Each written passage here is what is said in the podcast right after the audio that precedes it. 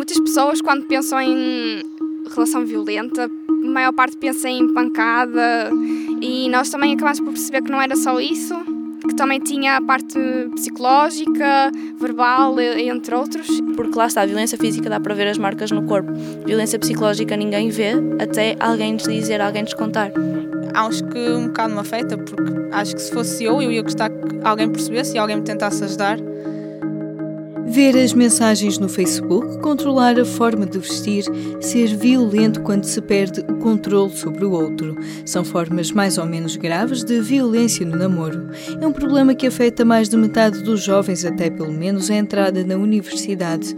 Mas o que pensam os estudantes do secundário sobre a violência no namoro? Como é que os jovens reagem? Que estratégias podemos usar para compreenderem desde cedo este problema e para que se tornem adultos conscientes do direito a serem respeitados. Fomos procurar respostas junto da turma do 11º ano de Multimédia da Escola Secundária de Valadares, em Vila Nova de Gaia. Ao longo do último ano letivo, rapazes e raparigas investigaram a violência no namoro com recurso a diferentes métodos, inquéritos, entrevistas, fotografia, teatro. Jéssica Santos, de 18 anos, contou o que fizeram. Estamos a tentar uh, abordar vários aspectos diferentes do que é uma relação violenta. Acho que cada pessoa tem a sua opinião, então tentamos abordar hum, de formas diferentes. E o que é a violência no namoro? Rapazes e raparigas foram investigar. No processo, tiveram a oportunidade de cruzar várias opiniões e perspectivas, de conversar entre si e com outras pessoas. O grupo da Jéssica explorou o que acontece do ponto de vista das vítimas através da fotografia e criou uma árvore de imagens para mostrar como crescem estas relações. Muitas pessoas, quando pensam em relação violenta, a maior parte pensa em pancada e nós também acabamos por perceber que não era só isso, que também tinha a parte psicológica, verbal, entre outros, e tentamos transmitir em, nas imagens todos esses tipos de abuso. A raiz, nós acabamos por escolher o início, depois vai desenvolvendo, chega ao meio e vai ter duas escolhas Uh, o nosso lado bom vai ser a decisão de tentar libertar-se dessa mesma relação e lutar por si. E a outra é o lado em que a pessoa tem a opção de deixar-se abusar pelo homem, homem ou mulher, né? E pode provavelmente acabar por morrer. Emília Soares, de 17 anos, conta o que descobriu com os colegas quando fizeram entrevistas a um agente da polícia e a uma técnica de apoio à vítima. Eu acho que nunca vi nenhum caso de violência deste género, mas pelas histórias que nos contaram, a gente e a, e a polícia, contaram histórias sobre vítimas, a minha perspectiva de ver as coisas mudou bastante até porque, por exemplo, ele conta uma história de mini saia, não, não sabia que era uma espécie de violência no namoro. O que é, que é mini saia? A, a, a namorada anda de mini saia, o namorado não gosta, diz que não quer. Isso já é violência no namoro. Ou então ver o telemóvel também é considerado violência no namoro. No grupo de trabalho de Emília esteve também Catarina Machado, de 18 anos, que nos conta o que aprendeu sobre as consequências deste tipo de violência o que eu percebi foi que afeta as pessoas muito psicologicamente e fisicamente, mas também, como me explicaram, a violência no namoro é como se fosse o primeiro degrau da escada e aquilo começa a evoluir, ou seja, começa em violência no namoro, mas depois torna-se em violência doméstica e nunca ninguém sabe e estão um monte de pessoas à beira dela, amigos, familiares, vizinhos, conhecem os dois e quando sabem ficam chocados com aquela situação. E isso acho que um bocado me afeta, porque acho que se fosse eu, eu ia gostar que alguém percebesse e alguém me tentasse ajudar. E, e acho que se as pessoas que eu conhecia também ia gostar de tentar perceber e ajudá-las. Tanto o polícia como a técnica de apoio à vítima consideravam que as sessões esporádicas sobre o tema nas escolas não eram suficientes para as pessoas compreenderem e interiorizarem o problema. A solução poderia passar por uma disciplina específica. E a Catarina, o que acha? Na minha opinião, acho que deve ser realmente tratado, porque uh, muitas vezes nós não vemos as coisas como sendo aquilo que são e acho que realmente deveríamos ter mais a noção das coisas e acho que realmente ambos têm razão ao dizer que precisamos ter uma disciplina desde pequenos para interiorizar melhor estes sistemas. Compreender os problemas para saber reconhecer e ajudar. Jéssica Santos considera importante as pessoas estarem atentas e prontas a apoiar os colegas. Eu acho que o que falta é mesmo as pessoas tipo agirem, porque muitas das vezes estamos na rua e vemos as coisas, mas só porque nós vamos meter nos problemas dos outros já não queremos fazer isso. Então acho que devia de aparecer em mais sítios, incentivar as pessoas a ajudarem umas às outras, até porque pode acontecer connosco e nós às vezes precisamos de alguém que nos ajude e não temos. P24. De segunda a sexta, ao meio-dia e às 5 da tarde, ouça as 10 notícias que marcam a atualidade.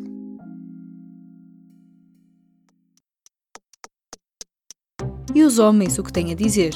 Em grupo, os jovens refletiram sobre as masculinidades, as pressões a que os rapazes estão sujeitos, mas também de que forma acabam por ter vantagem sobre as raparigas. Para Rodrigo Pereira, que fez parte do grupo que refletiu sobre os papéis que são atribuídos a rapazes e raparigas, a violência no namoro é uma questão que toca a todos e todas. Nós tínhamos de definir um tema. E foi um tema que ah, que nos afeta a todos, até a nível escolar e assim. Toda a gente conhece pessoas que já sofreram isso, e então é um tema chamativo para toda a gente. Se calhar também parte muito das vítimas, que às vezes têm vergonha de pedir ajuda ou assim, e uh, isso não pode acontecer. Se a pessoa precisar, tem que pedir ajuda. As estatísticas mostram que, por norma, são os rapazes os agressores e as raparigas as vítimas. Mas e quando um rapaz é a vítima? Perguntamos ao Ricardo Teixeira como os amigos reagem. Eu, já, eu tenho um amigo meu que ele, ele tem, tem uma namorada que ele mandava nele e tudo mais, e uh, ele é que mandava, ele é que fazia tudo o que ela queria. Depois uh, eu e mais alguns amigos meus juntámos e dizemos assim: não, isto não pode acontecer assim porque ele é nosso amigo, nós não podemos ser assim maus, então temos que tentar ajudá-lo. E começámos a dizer: opa, se tu gostas, tu gostas dela e ele assim gosta, e ela, nós assim, mas se ela não gostar de ti, tu vai sempre a mandar contigo, mas vale não, não tens namorados e, e deixares a rapariga, porque estás aí a ser mandado por uma rapariga ou ser uh, obrigado a fazer coisas não é, não é namoro. E conseguiram ajudar o amigo Ricardo? Assim acabou por, por tomar consciência e começou a tomar iniciativas. E começou a, acabou com a rapariga e agora está, está com outra e está melhor, porque agora só, nem um manda no outro, nem o outro manda no outro. Neste projeto, algumas aulas foram dedicadas a exercícios do teatro do oprimido, onde os alunos encenaram situações de desigualdade de poder para pensar como as coisas poderiam ser diferentes, para criar empatia. Para o colega Diogo Santos, de 18 anos, colocar-se no papel da vítima e do agressor pode ajudar a perceber que atitudes pode tomar para mudar a situação. Metiam-nos em papéis para naquele momento sentirmos o que uma vítima se sentisse e um agressor. Pronto, e estudámos várias atitudes que ambos podiam ter. Uh, se uma pessoa, se já tivesse sentido naquela posição e depois mais tarde o, o assunto já fosse mais sério e se sentisse naquela posição, se calhar já sabia o que, o como agir. Para o colega Rodrigo Pereira, é preciso ir mais fundo na forma de chegar aos jovens, porque as mensagens soltas nem sempre são as mais eficazes. Eu acho que a solução parte não por. Uh não por sensibilizar mais as pessoas, porque isso já acontece e há muitas campanhas, mas se calhar sensibilizar os indivíduos que estão em risco de, de fazer uma agressão, não é? Se calhar se, se, conseguimos sensibilizar essas pessoas, conseguimos se calhar diminuir os casos. Vai ter que ser um trabalho para fazer toda a gente. Mas antes disso, há mais programas para descobrir. Em público.pt podcasts pode ouvir sobre política, desporto, questões de género ou humor, porque o público fica no ouvido.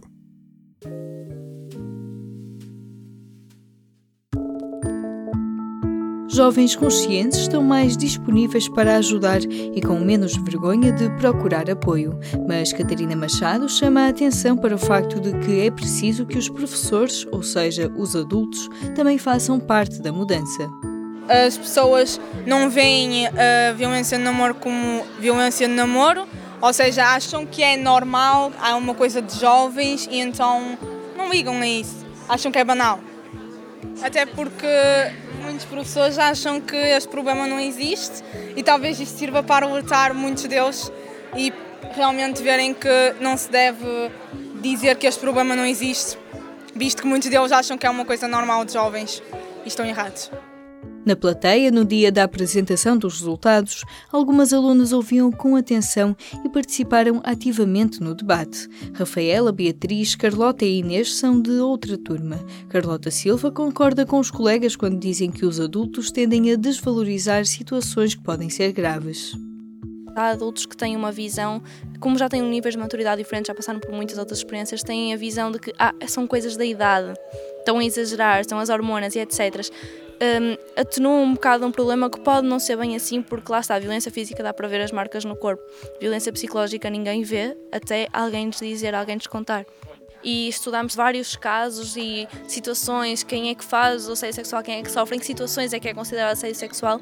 E chegamos à conclusão que muitas das coisas que nós vemos, ah, foi uma vez, ah, não tem mal, ele ainda não percebe muito bem ou ela não percebe muito bem, é violência e é assédio e são situações que nós às vezes levamos assim como leves e deixa passar e deixa andar, mas magoam psicologicamente a pessoa. Na Escola de Valadares há um outro projeto onde os alunos aprendem a identificar e agir contra o assédio sexual. Para Carlota, aprender na escola sobre estas questões ajudou-a a definir aquilo que é ou não aceitável.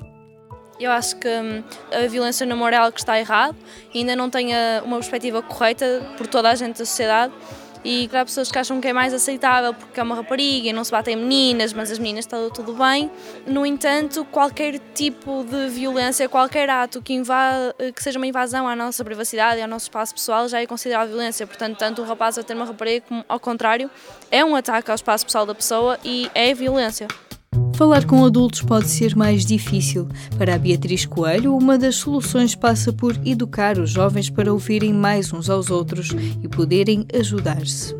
Eu acho que talvez quando são adultos a tentar falar com adolescentes, talvez os adolescentes não estejam tão receptivos. Por isso, se calhar, o, o ideal, talvez na minha opinião, seria, por exemplo, os adultos passarem o conhecimento que, como eles têm mais, passá-lo aos jovens e depois os jovens, como nós conseguimos nos relacionar de uma forma mais fácil, talvez passar a ideia e como explicar aos colegas. Inês Graça acha que as comparações, mesmo as que parecem exageradas, podem ser muitas vezes úteis.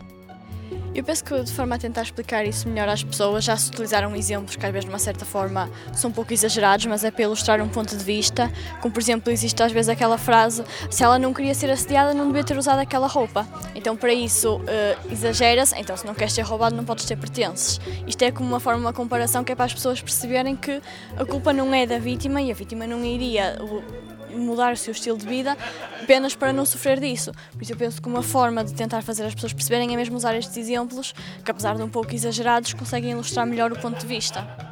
Estratégias para mostrar de forma mais clara o que está em jogo, numa idade em que muitas das ideias já estão talvez demasiado enraizadas, mas para Catarina Machado é sempre tempo de falar mais sobre respeito e igualdade. Agora é tarde, mas uh, eu penso que sim, porque há muitas coisas que eu ouvi aqui falar que não achava que realmente era e realmente é. E, e eu também próprio posso admitir que também costumava normalizar algumas coisas e agora estou a ver que não se deve normalizar essas coisas. Pôr rapazes e raparigas a pensar para perceber que a violência no namoro não tem que ser normal. Do Género, um programa de Aline Flor. Subscreva este e outros programas no iTunes, Spotify, SoundCloud e aplicações móveis.